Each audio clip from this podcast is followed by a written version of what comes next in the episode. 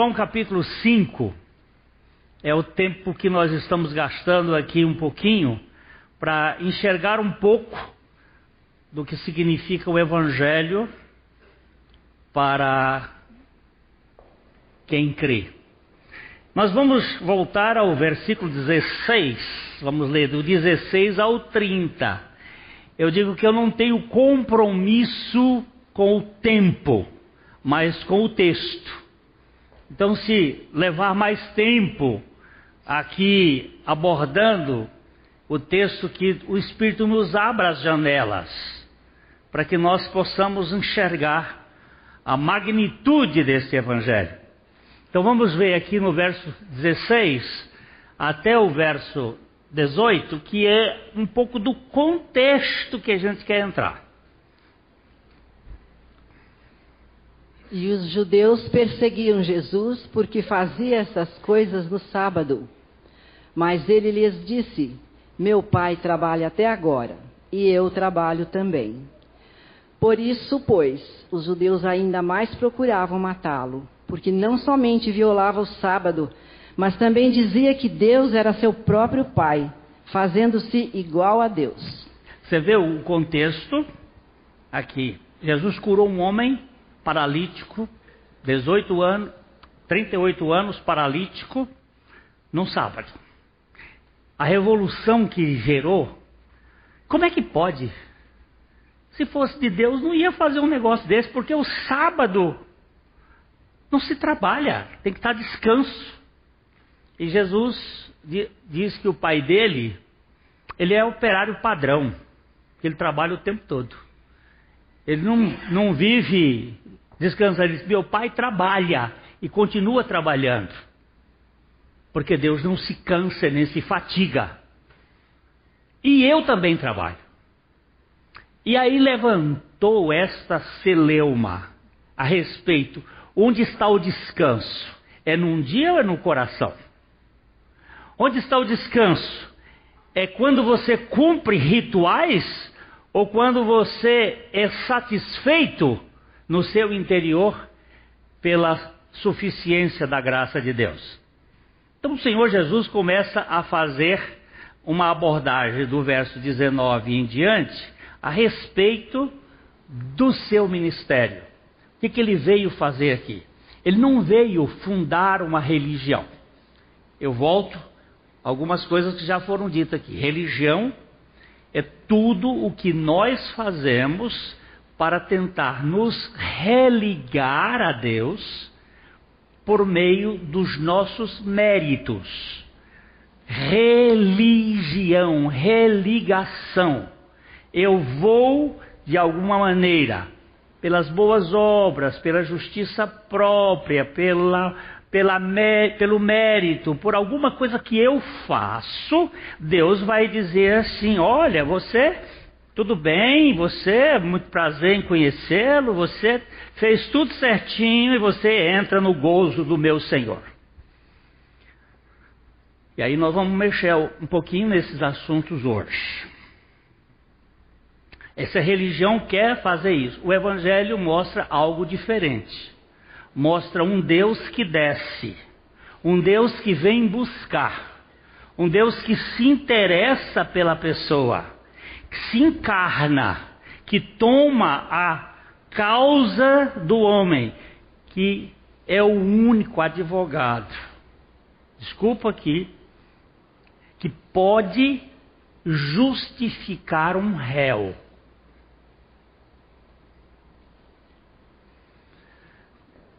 O Zanin, o Cristiano Zanin está num trabalho insano. Tentar mostrar que um réu culpado seja, uh, seja, como é que eu vou dizer? Absolvido da sua culpa. Ele está fazendo um trabalho hercúleo. Agora, Jesus tem essa condição, sabe por quê? Porque ele diz assim: o réu é réu, é um criminoso, é um bandido, é um crápula, mas a causa dele é minha. E eu assumo o castigo dele. O castigo é a morte, pois eu vou morrer por ele. Porque o salário do pecado é a morte. Então eu vou assumir a morte. Então ele tem condições de nos justificar. Os outros, eles vão tentar. Eu acredito, vou dizer aqui que tem vários advogados que quando eles exercem a função, eles não podem, por hipótese alguma, ter a premissa de que eles vão justificar o réu. Ele pode até buscar atenuantes para a pena. Porque se ele for réu e ele defender o réu como réu, como culpado, ele é corréu. Felizmente, agora na lei brasileira já estão introduzindo uma penalidade para aquele que, aquele advogado que defende o réu e recebe dinheiro sujo.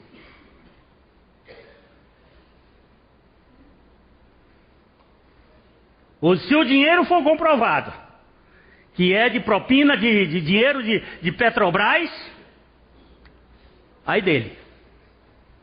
Ele pode ser julgado. Como participante, senhores advogados, abra o olho. Como participante da quadrilha. Agora, Jesus pode fazer isso. Ele diz: a culpa do réu é minha. E eu vou morrer a morte dele. Eu vou cumprir o castigo dele. Então, Jesus não veio estabelecer uma religião aqui. Ele veio trazer uma boa notícia do céu. A notícia de que o Evangelho é uma boa nova. O castigo que nos traz a paz estava sobre ele. E pelas suas feridas nós fomos curados. É isso que é a boa notícia do Evangelho. Então, Aqui Jesus no verso 19, então vamos dar uma lida no verso 19 de novo, e a gente vai voltar comendo como é, pinto, o, o, a quirera, devagarzinho, assim, comendo ali, né, no choco da galinha. Bora.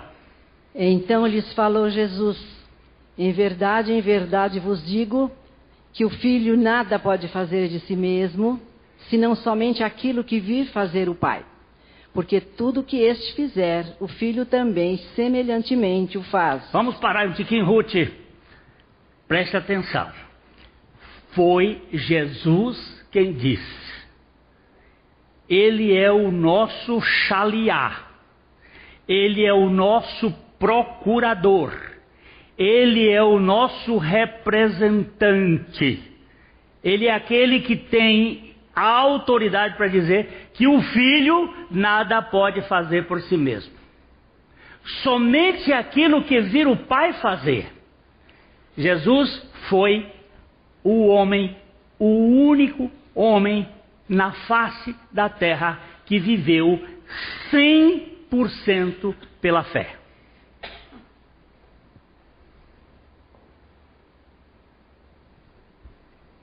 Ele viveu inteiramente na dependência do Pai. Nada. Nada. Bem, o versículo seguinte. Porque o Pai ama o Filho e lhe mostra tudo o que faz, e maiores obras do que estas lhe mostrará, para que vos, para que vos maravilheis. Eu, eu, domingo passado, nós nos detivemos um pouco sobre isso, das obras maravilhosas que o Senhor Jesus Cristo fez e faz, que são obras do Pai. Ele não fez nada por ele mesmo. Ele fez as obras do Pai. Versículo seguinte. Pois assim como o Pai ressuscita e vivifica os mortos, assim também o Filho vivifica aqueles a quem quer. Vimos isso também. Vemos os três tipos de ressurreições, ressuscitações e que cada uma delas representa a humanidade. Aquela moral que mas está morta, mas não está fedendo. Aquela moral que está morta, mas já está fria. E aquela imoral que está morta e está fedendo. São os três tipos de gente que existe no mundo. O, o ético, moral, morto.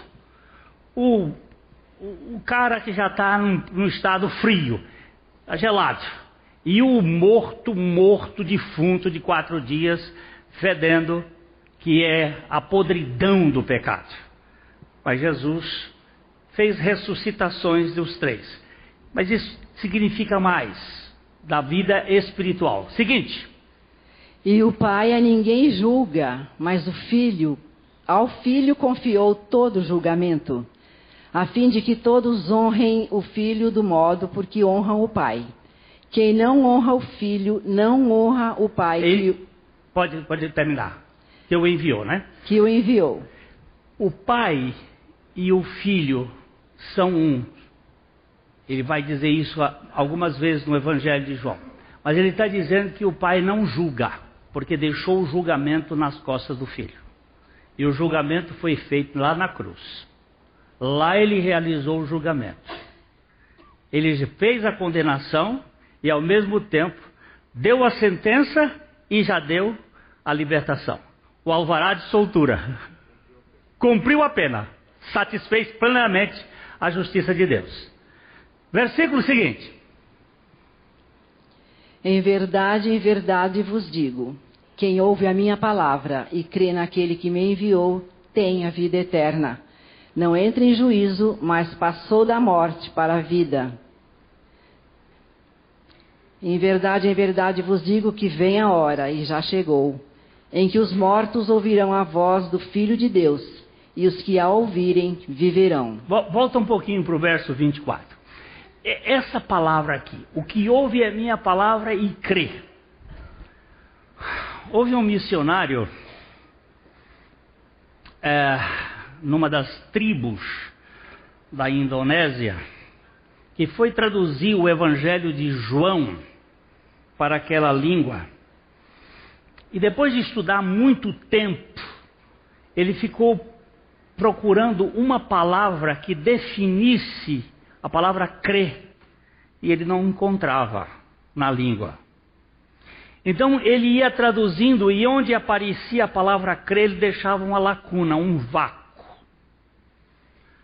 Um dia ele estava lá trabalhando quando chegou uma estafeta muito cansado, correndo, e entregou, naquele calor terrível, entregou aquilo que ele tinha e jogou-se em cima de uma espécie de maca ou rede e deitou ali e disse duas palavras na língua dele que o missionário nunca tinha ouvido. E ele perguntou para alguém o que, que ele disse. Aí ele disse, ele disse que ele chegou ao fim dele mesmo e encontrou descanso. Aí ele disse, ah, achei. O que é crer? É quando você chega ao fim de você mesmo e acha descanso. E ele usou aquela expressão.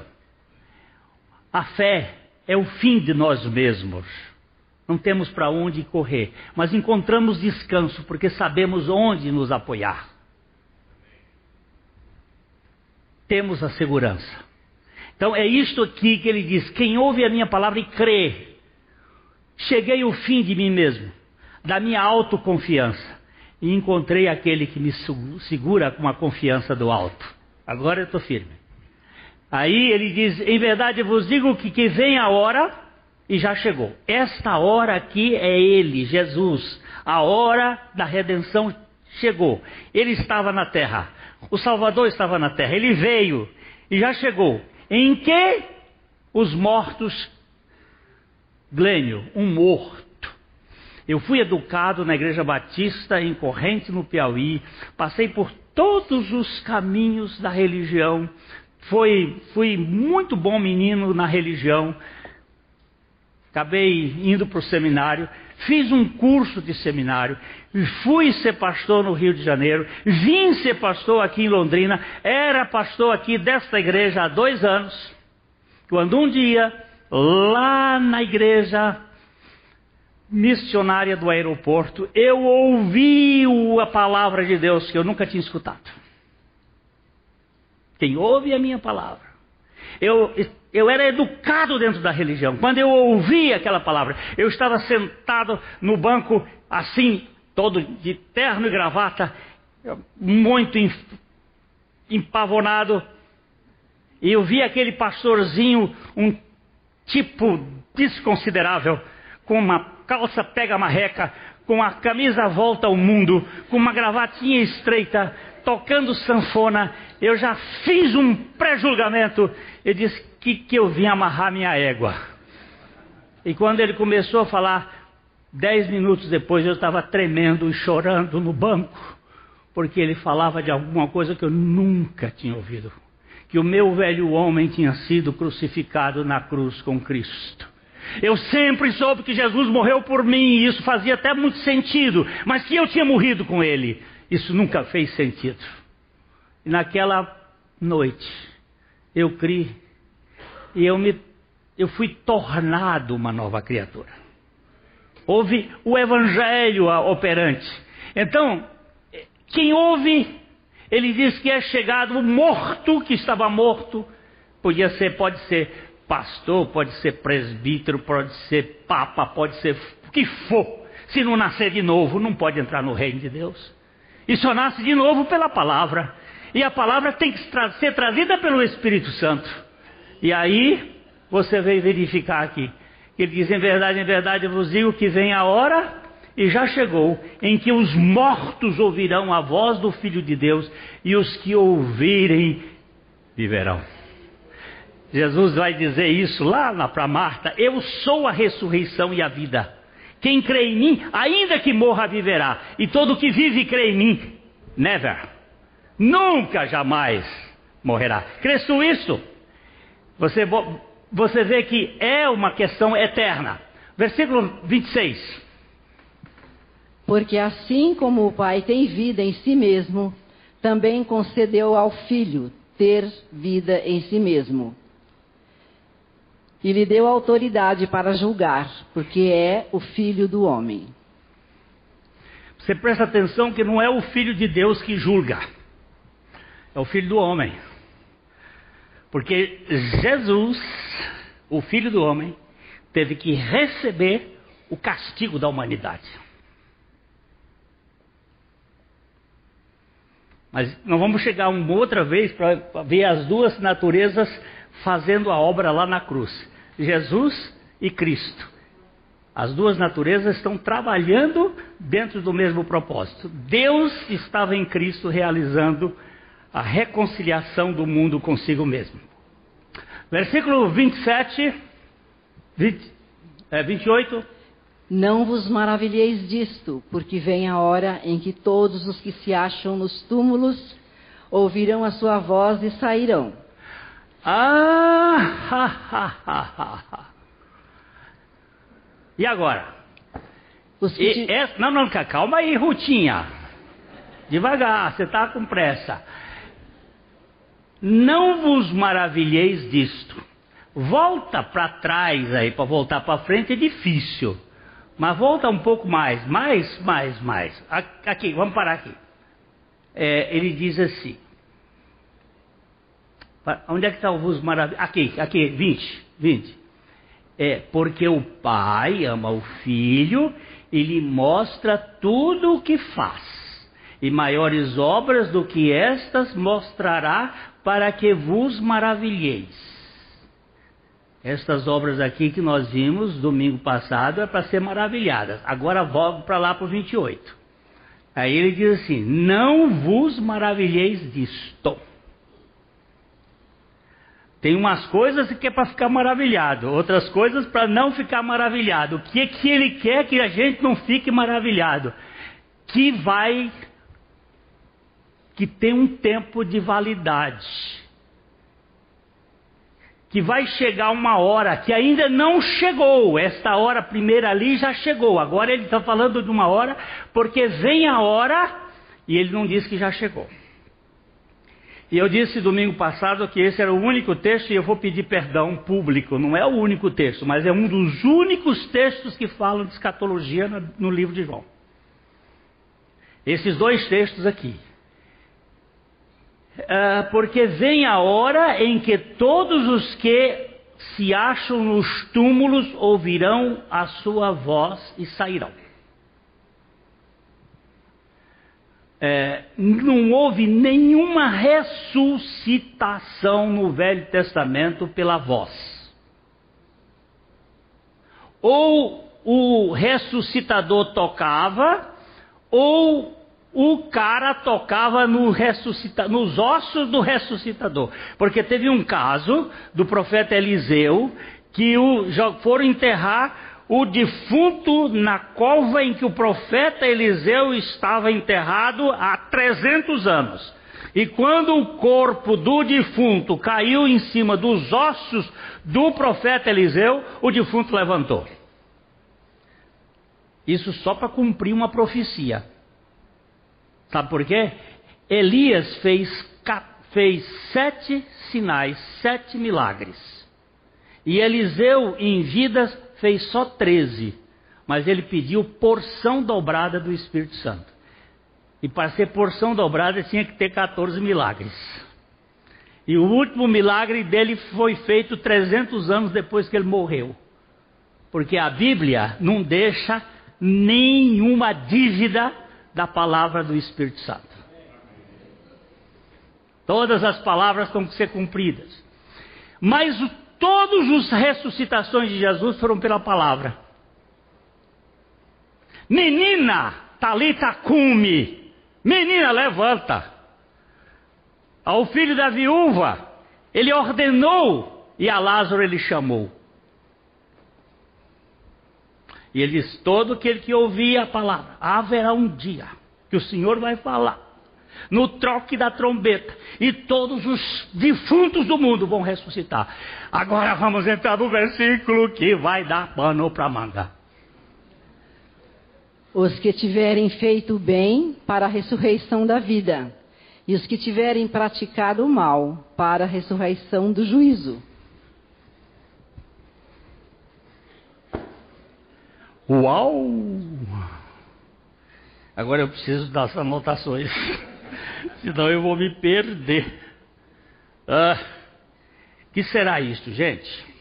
Agora eu vou falar igual Larissa. Gente, agora o que, que vai ser isso agora, crianças? O que é isso, crianças? Olha só. Os que tiverem feito o bem para a ressurreição da vida e os que tiverem praticado o mal para a ressurreição do juízo. Quer dizer que as pessoas não são salvas pela fé, mas sim pelo que elas fazem? Sim, elas são salvas pelos que elas fazem, pela fé. Agora nós vamos descobrir como é que é a história. Vamos para Gênesis capítulo 2, versículo 9. Perdão, Gênesis capítulo 2, versículo 9, tá certo.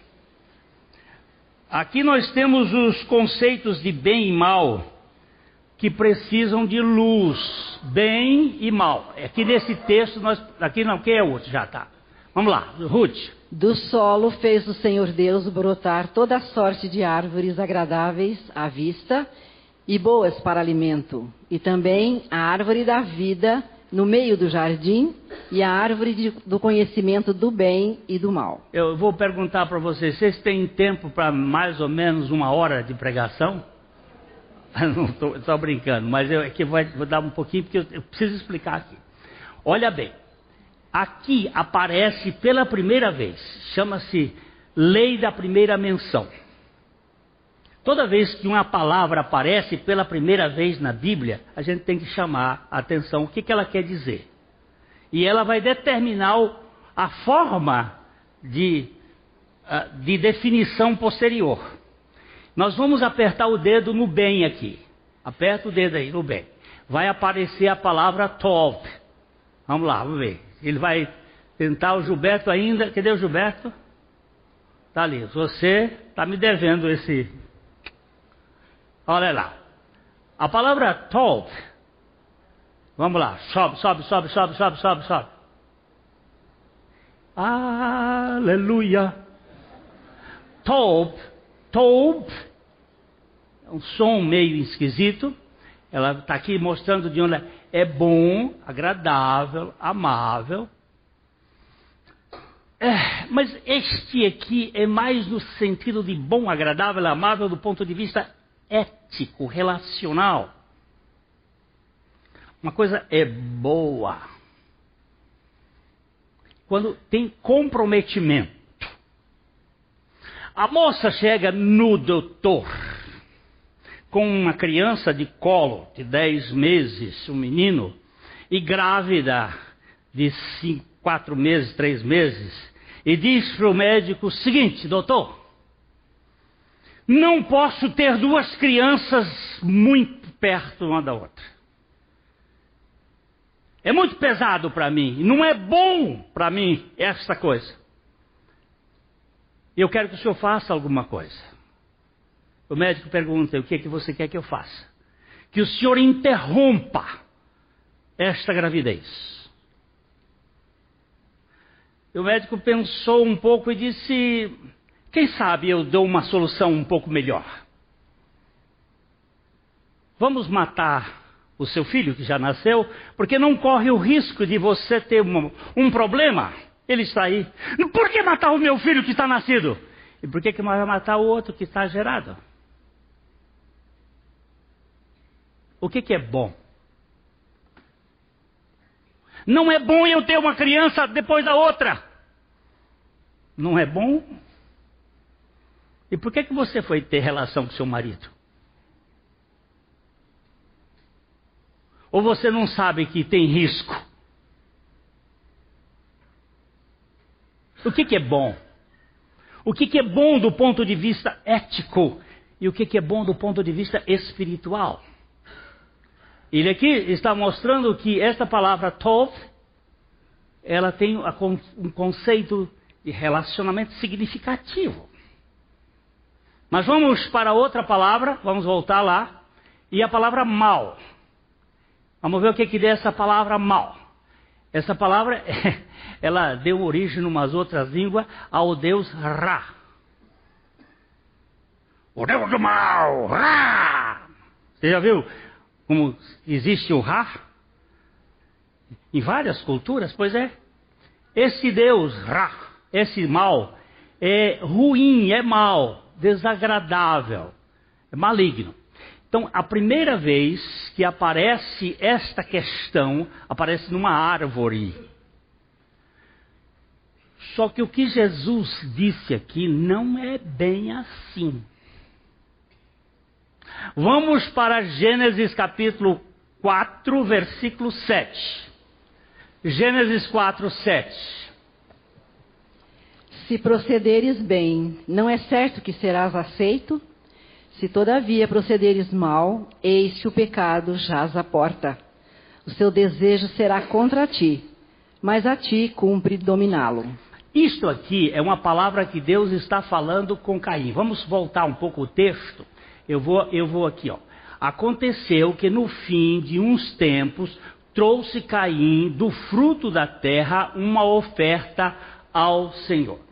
Quando você vê o fruto, trouxe do fruto da terra, tem que ir lá no capítulo 2, no capítulo 3, e ele diz que o homem comeria do fruto da terra com o esforço do seu suor.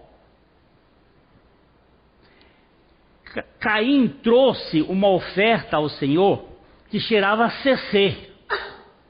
Oferta de trabalho pessoal, de canseira, de mérito, de trabalho dele. Ele traz uma oferta, enquanto que Abel, por sua vez, trouxe das primícias do seu rebanho e da gordura deste. O trabalho de um pastor no tempo de Abel era passear com as ovelhas, porque ele não tinha que proteger de animais carnívoros, porque não existia animais carnívoros, pelo menos como ensina a minha Bíblia. Os animais carnívoros se tornaram carnívoros pós-dilúvio. Então era uma, um passeio com as ovelhas.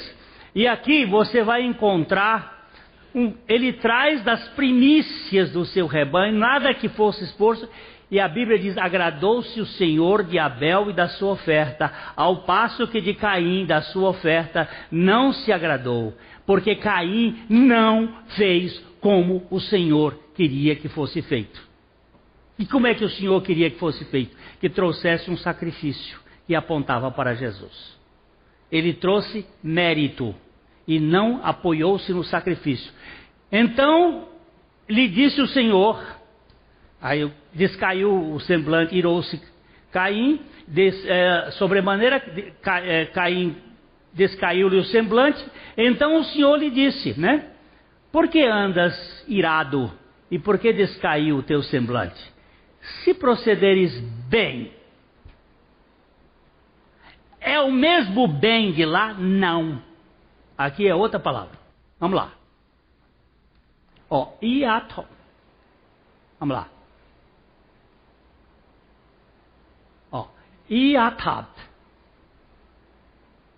Mas não é bom? É ser bom, é ser agradável, é estar bem, é agir bem. Mas agir bem aqui não é a mesma coisa de lá, é agir de acordo com o que Deus determina. Não como eu quero. Eu não quero uma criança depois da outra. Não é bom isso? Vai dar trabalho. Eu estou com uma netinha lá em casa. E a coisa lá em casa agora, dormir está ficando. Eu estou até contente que a avó está hoje aqui. Porque eu, o negócio lá dá trabalho. Imagina dois. Um atrás do outro. Mas em casa nós tivemos três. O médico disse para minha esposa que ela se engravidava olhando para minhas cuecas. Era um atrás do outro. É igual o, o, o macho aqui. Aqui igual os. Esses aqui são são especialistas. É um fora, outro dentro e outro no pensamento. É Agora, é, é, é, ruim, dá trabalho, mas é ruim. Olha o bem. Este aqui, este bem aqui, vamos aqui, vamos lá. Este Iatab não é, e nós vamos verificar que na Bíblia eles aparecem juntos em alguns textos. Então, é, se procederes bem, não é certo que serás aceito? Se todavia procederes mal, aperta o dedo aqui. Lembra-se, é a mesma palavra, não é mais, não é, não é ra. É lo, no, no hebraico está um lo não, e atab. O que, que é o mal do ponto de vista? É o não bem. E o que é o não bem do ponto de vista de Deus? É a não fé, é o não crer. Não é um contrário ao bem, é a ausência deste bem. Ou seja, é a ausência da fé, do confiar, do crer. Eu vou precisar de um texto para ajudar a entender melhor isto. É em Números, capítulo 10, versos 29 a 32. Eu vou, nós vamos ler esse texto aqui, que é um texto muito interessante. Números 10, 29 a 32. Lá, lá, lê, Ruth. Disse Moisés a Robabe, filho de Reuel, o midianita, sogro de Moisés: Estamos de viagem para o lugar de que o Senhor disse: Dar-vos-ei bem convosco e te fazemos, faremos bem, porque o Senhor prometeu boas coisas a Israel. Agora presta atenção. Quem é Robabe? Robabe não foi a turma do, do governo que roubou alguma coisa. Robabe, Robabe é o, o cunhado de Moisés, filho de Reuel. Reuel é Jetro, é o mesmo Jetro. Estávamos de viagem por um lugar do Senhor, diz: Dar-vos-ei Vem conosco e te faremos bem. Aperta. Ó, ó, essa palavra aqui é a palavra top. Seremos bem. Vai ser bem. Ok? Vamos lá. Porque o Senhor prometeu boas coisas. Se você aprender a botar aqui em coisas que estão lá boas, vai ser top também. Pode apertar. Ó, é a mesma palavra, não precisa mexer mais. Porém ele respondeu: Não irei, antes irei à minha terra e à minha parentela. Não vou andar com vocês, eu não quero conversa com vocês. Eu sou seu cunhado, mas eu não quero ir com vocês. Eu vou lá para os midianitas, eu vou cuidar do, do que é meu. Aí tornou-lhe Moisés Leia, Ruth, por favor. Tornou-lhe Moisés: Ora, não nos deixes, porque tu sabes que devemos acampar-nos no deserto e nos servirás de água. De, de guia. guia.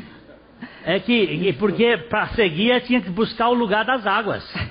É verdade, e ele sabia muito bem, ele estava acostumado lá. Você não errou, não.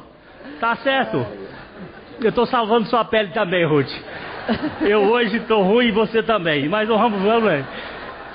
Ó, ora, nós não vai nos deixar porque nós, se nós formos sem um guia aqui nesse deserto, nós vamos nos perder. E você conhece muito bem isso e tal, tal, tal, tal. O verso 32. Se vieres conosco, fartiemos o mesmo bem que o Senhor a nós nos fizer. Ah, aqui está uma coisinha que é bonita. Você vai encontrar aqui a palavra bem. Aperta o dedinho. Ó, é aquela palavra tov. É aquela palavra lá da árvore. Se fizeres o bem ético, moral, o bem o bem que é agradável, amável. Veja agora, passa para frente. Veja agora o que o Senhor nos fizer. Aperta o dedo aqui no fizer. E a top.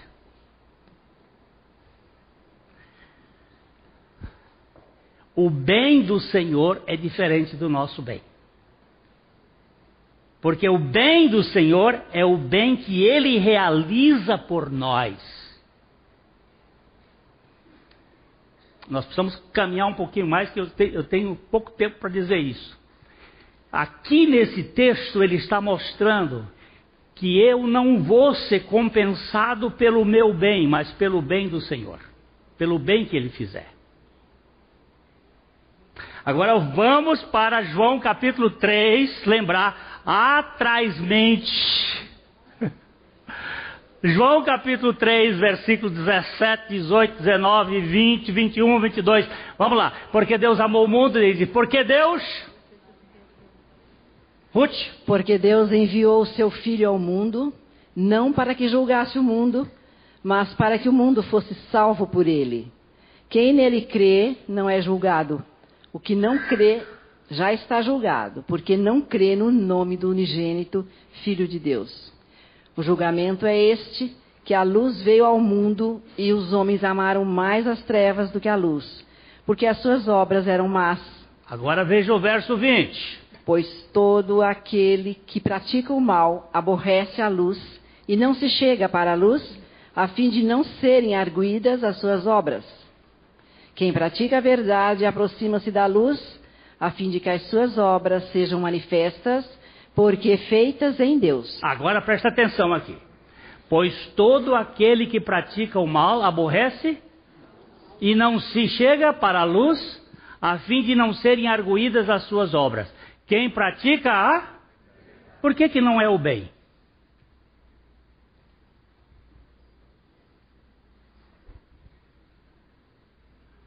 Por que, que não é o bem que está aí, sim a verdade? Não é o bem e o mal? Não é para ser o bem e o mal? Que árvore é essa que nós vamos comer? A árvore do bem e do mal? Não, senhores, é a árvore da vida. E pela árvore da vida, as obras são feitas por Deus. não são feitas por mim. A minha fé que eu ganhei do Senhor me dá condição a eu praticar as obras do bem do Senhor, as obras que Ele preparou para que eu andasse nelas.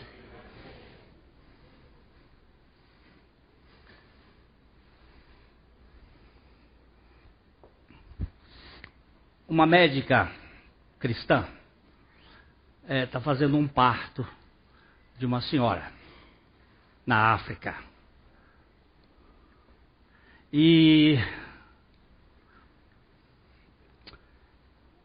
E. Lá pelas, pelas tantas, a mulher morre. Ela consegue tirar a criança. Mas a criança nasce prematura. E ela pede que ela pede que corram para pegar é, uma bolsa de água quente. Não tem UTI neonatal. Era uma situação bastante difícil. E, e ela então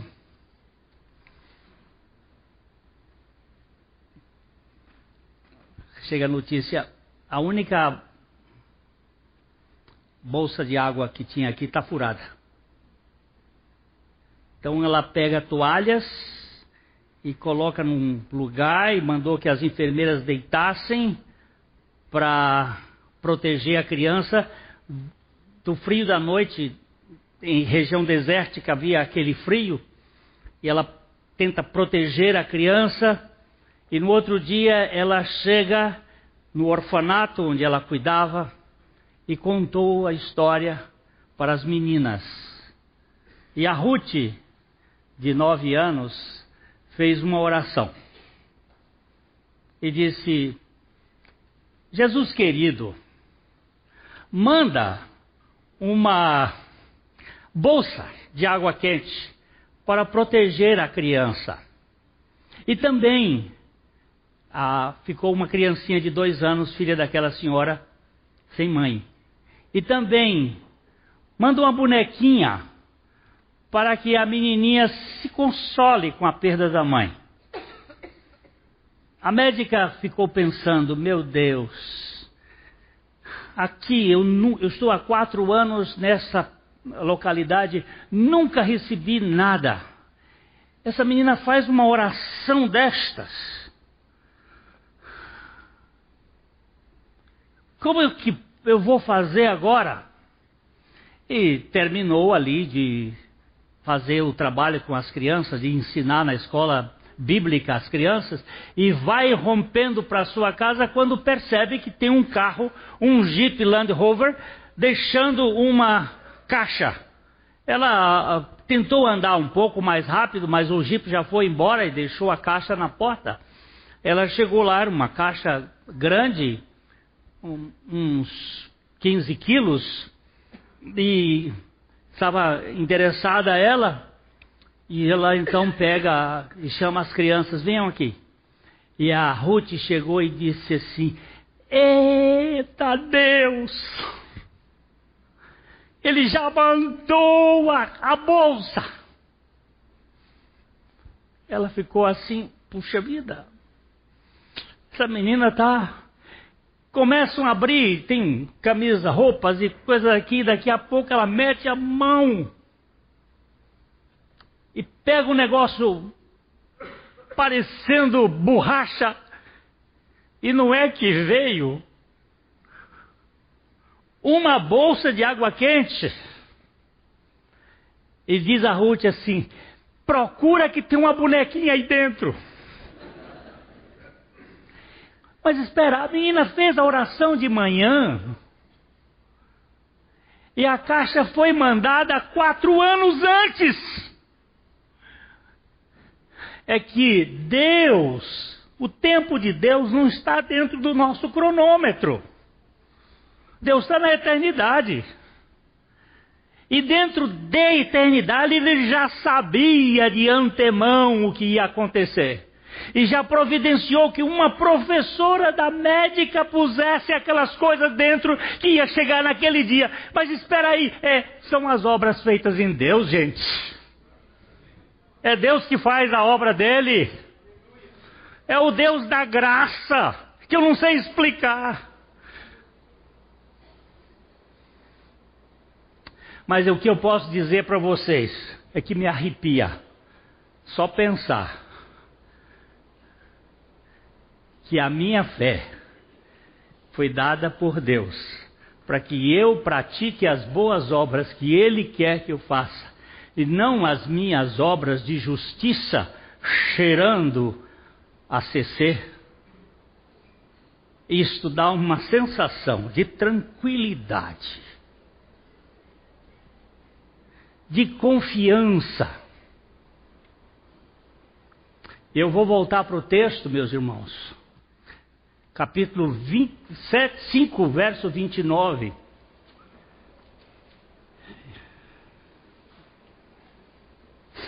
Ele diz: Os que tiverem feito bem, que bem é este? Que bem é este? Olha lá, Romanos capítulo 3, Romanos capítulo 3, versículos 9 a 12. Eu estou terminando, viu, queridos? Eu sei que a palavra de Deus é melhor que o fantástico. Ruth. Que se conclui? Temos nós qualquer vantagem? Não, de forma nenhuma pois já temos demonstrado que todos, tanto judeus como gregos, estão debaixo do pecado. Tem vantagem ser judeu? Tem vantagem ser gentio? Não. Por quê? Porque todos estão debaixo do pecado. Seja religioso, seja não religioso, seja o Papa, seja o Lula, seja o Glênio, seja o Fernandinho Beiramar, nós estamos todos debaixo do pecado.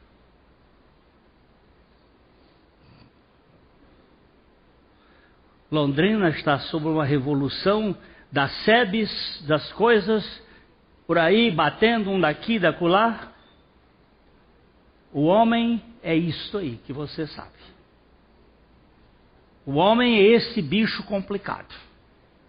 E se ele não nascer de novo, ele vai ser um político, ele vai ser um religioso, ele vai passar os outros para trás, ele vai passar na política, ele vai passar nas religiões, ele é um troço terrível. Agora, qual é a vantagem que tem? Como está escrito? Não há justo nenhum sequer. Não há quem entenda, não há quem busque a Deus. Todos se extraviaram, a uma se fizeram inúteis. Não há quem faça o bem, não há nenhum sequer. O que, que, é isso aqui? Não há quem faça o bem, nenhum sequer. Será o bem ético? Não. Porque Jesus diz assim: se vós sendo maus sabeis dar boas coisas aos vossos filhos, tem um bem que você faz. Mas o bem da fé não tem ninguém que faça. O bem espiritual, esse tem que ser feito por Deus. Ele diz que a garganta dessa turma é sepulcro aberto, com a língua urda em engano, veneno de cobras está debaixo dos seus lábios. A boca eles têm cheio de maldição e amargura, os seus pés são velozes para derramar sangue, nos seus caminhos a destruição e miséria, desconhece o caminho da paz. Não há temor de Deus nos seus olhos. Quem é essa turma aqui? De ponta a ponta, de fio a pavio, toda a humanidade. E o que, que acontece? O que acontece é que Deus pega o Estevão, que não presta para nada, e resolve colocar a sua graça sobre ele. Por que fez isso com Estevão? Não sei. Não sei. Porque ele é mais engraçadinho do que os outros? Não. Eu só posso garantir para você que ele é o pior entre todos. Ele é o mais ruinzinho, se é esse que foi achado. E ele diz que Deus escolheu as coisas que não são, as pessoas que não são, para confundir as que são. Pois é, Estevão, se a graça lhe alcançou, é porque você é um desgraçado de marca maior.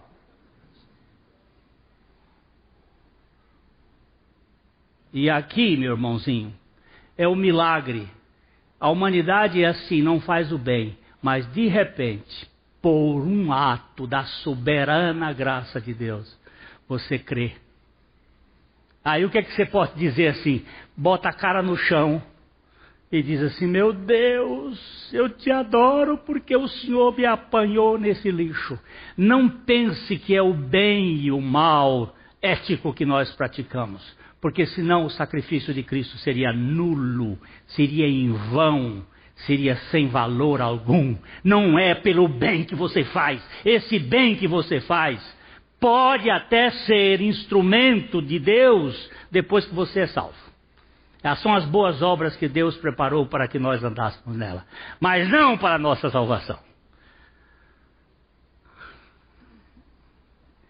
Estava num velório e a pessoa chegou e disse: Acho que esse cara foi para o céu. Se, se é um cara que era bom, era esse cara. Rapaz, esse, homem, esse homem fazia tudo de bom. Eu disse, meu Deus, e agora? Eu digo, olha, cara, se o céu que ele vai é o mesmo que eu vou, então tem alguma coisa errada. Porque o céu que eu vou, eu vou por causa de Cristo. E não por causa das minhas próprias obras. Eu termino contando essa história que me custou e tem me custado até hoje algumas críticas bem fortes. Morreu um personagem importante nessa cidade e, e, e, e o velório foi lá na maçonaria. E a viúva pediu para eu dar uma palavra e estava toda a cúpula da maçonaria. E o homem já estava depois da, do, do Grande Oriente para a direita, lá no lugar sacratíssimo, ao lado do Supremo Criador do Universo. O, o, o, o Gadu estava lá sentado, porque. E agora, Glênio, pastor Glênio vai dar uma palavra aqui. E agora, o que, que eu vou fazer? chegar lá, concordar com todo mundo.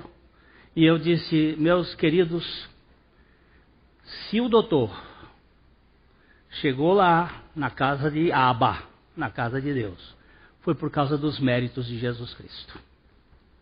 E somente pelos méritos de Jesus Cristo. Porque pelos seus, lá não entra ninguém. Porque se entrar, vai entrar com méritos conspurcados envenenados pelo egoísmo humano, e vai virar o inferno no céu. Para que alguém entre no reino de Deus, precisa morrer e ressuscitar com Cristo. Porque de outra maneira, não tem condições de entrar. Ele vai ser um motivo de guerra, como foi aqui na terra. Quando eu disse o meu vizinho médico que morava na frente da casa virou de você tá louco, Glênio? Você falar isso aqui, eu disse, bem, era o único lugar que eu tinha para falar. Porque não é pelos méritos nossos, é pelos de Cristo. E somente pelos de Cristo. Você crê no Senhor Jesus Cristo como Salvador de sua alma? Jesus não veio para fazer católico, protestante, evangélico, espírita. Ele veio para nos tornar filhos de Deus. E para você ser filho de Deus, você tem que morrer. Mas morrer como? Teve uma moça que chegou aqui nessa igreja um dia com uma carta preparada para suicidar-se. E ela chegou aqui, ouviu essa mensagem: você tem que morrer. Ela diz: a coisa que eu mais quero. A coisa que eu mais quero é morrer. Eu não aguento mais viver comigo. Eu digo: você tem que morrer. Mas a morte já foi providenciada na cruz com Cristo. Ela disse: Isso eu não sabia. Naquela noite aqui, ela recebeu o Senhor Jesus. Creu no Senhor Jesus. Foi para casa, no outro dia ela me escreveu uma carta. Na quarta-feira ela trouxe as duas cartas, que eu as tenho guardadas. Uma dizendo: Estou insatisfeita comigo mesmo, não consigo viver comigo, pedindo perdão à filha, e a outra agradecendo o filho, o filho de Deus, por ter aceito. Você não precisa suicidar-se. Lá na cruz você já morreu. Creia. Eu não posso garantir mais nada senão o que a palavra de Deus diz. Que o Senhor tenha misericórdia. E não vá dizer nunca que você foi, vai entrar no reino dos céus por causa das suas obras, mas pelas obras de Cristo Jesus. Estas são as obras eternas. Quem pratica o bem é quem crê. Quem pratica o mal é quem não crê. É incrédulo. Dá descanso, não dá?